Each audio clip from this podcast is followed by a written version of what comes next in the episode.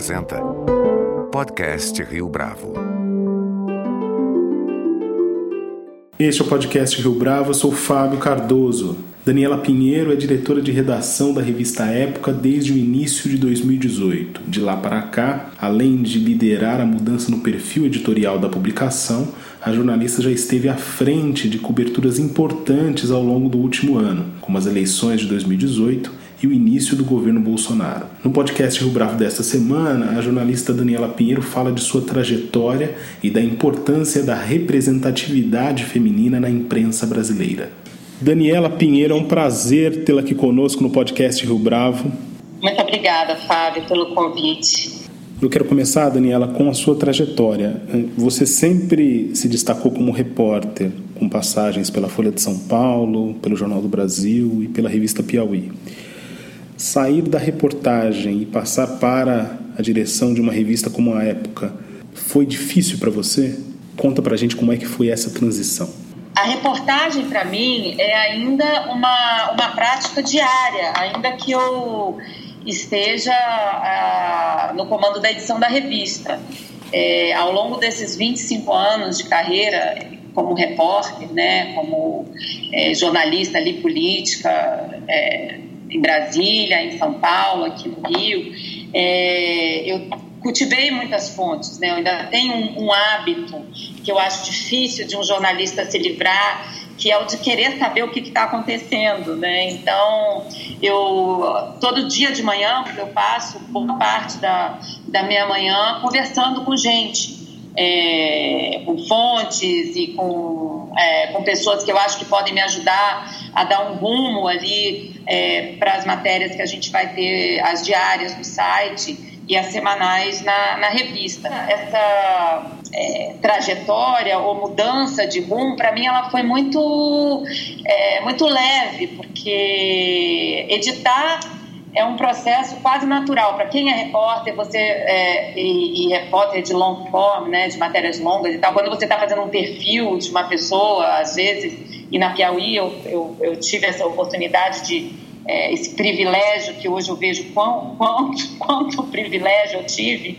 é, de passar três meses fazendo um perfil de alguém, você ao final daquela, daquele período você tem material para um livro. E, e, no fundo você tem que fazer uma matéria de, vamos dizer, sei lá, 50 mil toques. Então, assim, a, o, a edição é uma coisa muito presente já para quem está acostumado a fazer reportagens longas, né? A sua chegada na revista Época foi marcada também por uma mudança no perfil da publicação. A revista deixou de ser uma semanal que apostava em textos mais objetivos, em notícias, em notas, e passou a investir num formato long form, mais narrativo, com a participação também de outros repórteres do Grupo Globo. Pedi para você contar um pouco da importância dessa transição com a sua chegada. Olha, isso foi uma, uma coisa que desde o começo, é, quando eu fui chamada do Infoglobo para esse cargo, era uma coisa muito clara é, na minha cabeça e que veio de encontro também ao que é conceito que é, se esperava da, dessa mudança editorial e gráfica na revista. O mundo mudou, então, essa ideia do, sema, do semanol que a gente sempre teve, que é você cobrir a semana e no sábado você ter uma revista que vai te resumir o que aconteceu, com as redes sociais, a internet e a cobertura diária online, isso não deixa de fazer muito sentido, né? Quer dizer, você é, você tem os grandes furos, as grandes notícias, você não vai esperar para publicar isso na sexta-feira. Você vai publicar isso no seu site. Então, assim, a primeira, a primeira conversa era essa: olha, é, a gente não pode ter mais a semana como a gente entendia a semana. Isso, para mim, foi uma coisa que eu deixei assim bem claro. O que, que seria? É, o que, que a gente poderia fazer? A gente não pode também fazer uma cobertura que seja completamente diferente, sei lá, né? Tem hoje tiroteio numa escola em Suzano e você não abre a revista, você abre a revista e você não tem nada desse assunto, mas você não vai conseguir também dar muito mais informação sobre esse assunto, já que a gente fecha na quarta-feira, que é um segundo ponto, diferente da semanal é, tradicional. As semanais, eu trabalhei 10 anos na Veja, é, a gente sempre fechou na sexta-feira, passava a noite inteira acordada, fechava, já cheguei a sair da Veja às 9 horas da manhã. E aí você tinha realmente a, a notícia trabalhada é, de uma maneira ainda viável para o papel. Agora, a gente aconteceu isso hoje de manhã, nós estamos fechando hoje, por exemplo, sete horas da noite. O que, que eu posso dar desta notícia numa revista semanal que vai ficar uma semana aí circulando, sendo que essa notícia vai estar amanhã em todos os jornais e na internet e tal. É uma nova maneira de você ver a notícia e trabalhá-la de uma maneira também que a data de validade dela né, seja mais longa, mas que também não pareça que você está escrevendo coisas que não tem nada a ver com o assunto, né? Quer dizer, é, acontece a questão do Ministério, essa bagunça do Ministério da Educação a gente tem um perfil do ministro, mas se ele cai amanhã, é um, um outro tipo de viés para os temas né, nacionais e que hoje em dia eles mudam né, e acontecem com, com uma velocidade, uma frequência que eu acho que nesses últimos 25 anos eu nunca tinha visto. No ano passado, além de você na revista Época, a Maria Cristina Frias assumiu a direção da redação da Folha de São Paulo. Você acredita que demorou muito para as mulheres chegarem no comando da redação? Eu acredito que demorou muito. Eu acho que também isso é um movimento meio inevitável. Como vai ser também de mais negros nas redações, de mais gays nas redações em cargo de comando, porque a, a grande coisa é o seguinte é, é um debate que eu acho esse de diversidade muito interessante. Ter mais é, diversidade nas redações é importante, é muito importante. Mas é importante se essas pessoas tiverem voz ali na decisão final. Não adianta você ter é, muitos repórteres é, negros editados por muitos, é, por muitos homens brancos, né? homens que eu digo homens e mulheres, muitas pessoas brancas, né? Não adianta você é, ter muitas mulheres trabalhando também editadas por muitos homens. O fundo desse debate é o que o fato de eu ser mulher diretora de redação traz de diferente no produto final que eu entrego, né? Quando sou eu, quando é a mulher, ou quando é o negro, ou quando é, enfim, uma outra é, minoria, vamos dizer, minoria no sentido da, da maioria homem branco que, que costumou é, cuidar das redações, entrega. Eu acho isso um debate super interessante. Ele perpassa por várias coisas e, e, e problemas que a gente tem hoje. Por exemplo, a imprensa não sabe falar com evangélicos nós não temos evangélicos é, é, trabalhando nas redações, né? Até temos um ou dois ou três. Como que a gente se dirige a, a esse grupo tão importante que definiu uma eleição, que tem hoje com este governo uma voz muito presente? Sem a gente ter uma, uma posição patronizing ali, vamos usar essa palavra, né, de estar tá sempre olhando a pessoa de cima para baixo, né, um grupo muito expressivo politicamente e muito expressivo socialmente. Como é que o ambiente das redações, de um modo geral, tende a ganhar com mais representatividade, mulheres e dessas minorias que você mencionou agora há pouco? Eu acho que tende a ganhar muito, mas de novo, essas pessoas têm que estar distribuídas em cargos onde realmente a voz delas tenha peso, tenha realmente ali uma, uma importância. Porque, de novo, não adianta você encher a redação de mulheres, sendo que você vai continuar sendo editada por homens brancos. Essa é a diferença, é você ter essa diversidade em cargos de comando. Eu hoje acho que é o que realmente é o que a gente deveria tem em mente e em vista. Você acredita que isso impacta, por exemplo, no tratamento de temas como feminicídio, desigualdade de gênero e mesmo a participação de mulher na política, pensando em pautas Olha, possíveis? Eu acho que impacta em muito. Não sei medir isso. Por exemplo, na época onde eu estou há um ano comandando a revista e sou uma mulher, primeira mulher a comandar uma revista semanal no Brasil. Nós fizemos muitas matérias de feminicídio? Não, não fizemos. Não fizemos matérias, mas demos uma capa da, da manifestações do Outubro Rosa. Não acho que isso seja uma coisa que seja muito visível hoje ainda. O que eu acho que é uma mudança muito gradual. Eu me lembro a primeira semana que eu cheguei na revista, havia um editor executivo e tinha uma matéria boba, uma matéria sobre sei lá, macarrão com glúten, sem glúten. E, e a matéria era assim: é, que vários produtos é, se diziam sem glúten, mas eles tinham glúten, mas é porque estava na moda falar que não tinha glúten, então por isso que as pessoas estavam sendo enganadas e tal. E ele me trouxe a paginação dessa matéria, que era uma atriz, um peitão, assim, um prato de macarrão bem na frente do, do, do peito dela, e ela fazendo uma boca meio lasciva, assim e tal. Aí eu pensei, assim, é, qual que é o, o propósito dessa foto? Não, é porque essa foto, o macarrão não falei com essas palavras, mas assim, o recado que eu dei era: nunca mais nessa revista vai sair uma foto assim. O que, que tem a mulher com peitão a ver com a né, a matéria do macarrão era uma redação de muitos homens, né? Então acho que de repente para aqueles muitos homens fazia sentido, mas para uma matéria não faz nenhum sentido, né? Não tem informação nenhuma naquilo, a não ser tratar a mulher como um outro pedaço de, de carne ali, de comida, entendeu? E isso eu acho que por algumas coisas. Agora, do ponto de vista da pauta final, de como você decide os temas e tal, eu acho que os temas aqui são temas muito políticos, que poderiam estar sendo editados por um homem. Talvez o, o viés da capa do Outubro Rosa, é, como que se cobre um homem também, né? Quer dizer, uma visão mais humanística ali de alguns políticos, eu acho que talvez a gente tenha aqui seja uma coisa menos dura e mais vamos entender a pessoa, vamos ver de onde ela veio e para, né, e onde como é que ela foi formada, que eu acho que isso é uma coisa mais feminina e que é muito relevante para você entender um político, né, uma cabeça de um político, a cabeça de uma pessoa é, que tem poder. Isso talvez tenha feito a diferença. E o caso da vereadora Marielle Franco? A Marielle é um caso de assassinato político, né? Então eu acho que o, o fato de eu ser mulher nesse aspecto talvez tenha feito diferença na matéria que a gente fez sobre a Marielle, da morte dela, porque a Marielle morreu na quarta-feira, exatamente quando a revista estava fechada. Então a gente teve um approach na, na, no dia seguinte no site, que era fazer uma matéria sobre o gabinete da Marielle, as coisas que a Marielle tinha, tinha deixado ali, meio inacabadas ainda, o papel que ela tinha escrito na manhã que ela foi assassinada, mas a cobertura que nós fazemos, eu acho que é uma cobertura, não tem nada a ver com o fato dela ser mulher, é uma cobertura de um assassinato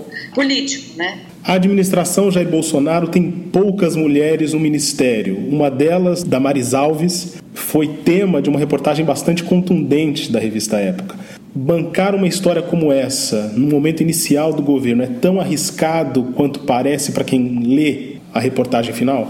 Não chamaria de arriscado e nem diria que a gente tem que ser menos ou mais ousado no começo ou no fim de um governo. O nosso papel aqui é realmente é, investigar, né, e realmente trazer à luz fatos e pessoas que os nossos leitores, nosso público não conhecem todas as pessoas do governo Bolsonaro são pessoas que ninguém conhecia. O grande público conhecia, as pessoas que cobrem política conheciam. Inclusive o próprio Bolsonaro. O Bolsonaro era uma pessoa, né, um parlamentar que estava 28 anos na Câmara e que provavelmente eu tenha, eu que cubro o Congresso há 25, eu tenha cumprimentado duas vezes menor relevância, nunca teve a menor relevância. Então, ao ponto de ser uma fonte, ao ponto de você saber exatamente quem ele é, tudo nesse governo ele, ele merece ser coberto e ele merece ser é, reportado, né? O caso da Damares, a mesma coisa. A Damares, da onde veio a Damares, para onde ela vai, né? O que que a, a levou, que méritos que ela tem para ocupar um, um cargo de tamanha relevância então, a primeira coisa foi atrás da onde ela veio. A, a se fez nessa ONG, que cuidava de crianças indígenas e tal. E tinha essa matéria que os repórteres bravamente descobriram essa história da filha adotiva, né, filha que ela nunca adotou, mas que ela tirou de uma aldeia indígena, seis anos, e que numa visita à aldeia, coisa que ninguém tinha feito ainda, nós ouvimos a família da criança que diz que a criança, segundo a Damares, ia ser levada para a cidade para fazer um exame no dentista, né, uma consulta é, médica e nunca mais foi devolvida. Num movimento semelhante ao que aconteceu nos Estados Unidos, a administração Jair Bolsonaro parece se dedicar bastante à comunicação direta via mídias sociais, sem a mediação da imprensa, portanto. Ao mesmo tempo em que os defensores do governo atacam o jornalismo profissional. Como é que é assumir a direção da época nesse momento e como é que a publicação tem atuado nesse cenário? É um momento muito turbulento, é um momento de muita tensão, né? É, quem é jornalismo sério e jornalismo é uma coisa séria, jornalismo é uma coisa para profissionais, o jornalismo é uma atividade que você tem que ter muita responsabilidade, que você tem que ser realmente casado com aquilo ali, sabe? Em todos os aspectos, porque um erro, uma imprecisão, uma escorregada é, pode ter consequências tão graves, pode ter um efeito tão nocivo, que só você tendo muito responsa muita responsabilidade e vivendo o jornalismo como uma, uma atividade profissional, a gente vem sendo atacado, como todos os outros veículos e outros jornalistas que fazem trabalhos muito sérios, de uma maneira a, nos, a desmerecer o nosso trabalho e jogar dúvidas sobre tudo que a gente faz. Acho que as redações é, precisam urgentemente se organizar no ponto de vista jurídico e nós aqui é, no Grupo Globo nós temos é, essa preocupação e já estamos organizados, né? Estamos organizando. Porque de repente você abre a sua rede social e tem 1.500 pessoas te xingando e, e publicando o endereço da sua casa o que já aconteceu aqui com três repórteres meus. Ou uma parlamentar recém-eleita que grava um vídeo dando seu nome, falando mal de você, é, e do seu trabalho, que você, só pelo fato de você estar fazendo o seu trabalho e aquele trabalho desagradá-la, porque pode é, ser uma coisa que ela não queira que venha à tona, e o seu Facebook está também invadido com 2.500 pessoas te xingando, inclusive republicando as é, fotos dos seus filhos nas redes sociais, o que aconteceu comigo. Então é assim, existe hoje um jogo por parte de quem quer desmerecer a imprensa muito abaixo da cintura. A gente sai em vantagem é, nessa hora porque nós somos profissionais exatamente pelo fato de sermos profissionais, né? Você tem um, ao mesmo tempo um monte de grupo e de blogs e sites, enfim, e plataformas com interesses é, que não são profissionais, são interesses facilitar e promover alguma, alguma pessoa ou alguma causa é, por interesses escusos ou interesses próprios, que não são os mesmos interesses que do, do, jornalismo profissional. Do ponto de vista assim, da nossa credibilidade, como grupo, como organização de imprensa de muitos anos, organizada, com lastro, sabe? Eu acho que isso faz a diferença. Isso é uma. Esses tempos são turbulentos, mas não se governa pelas redes sociais, não se dá resposta em redes sociais porque elas não têm o peso e a credibilidade do jornalismo é, apurado, de gente que você sabe que você ouviu 30 pessoas, que você ficou três meses fazendo um trabalho.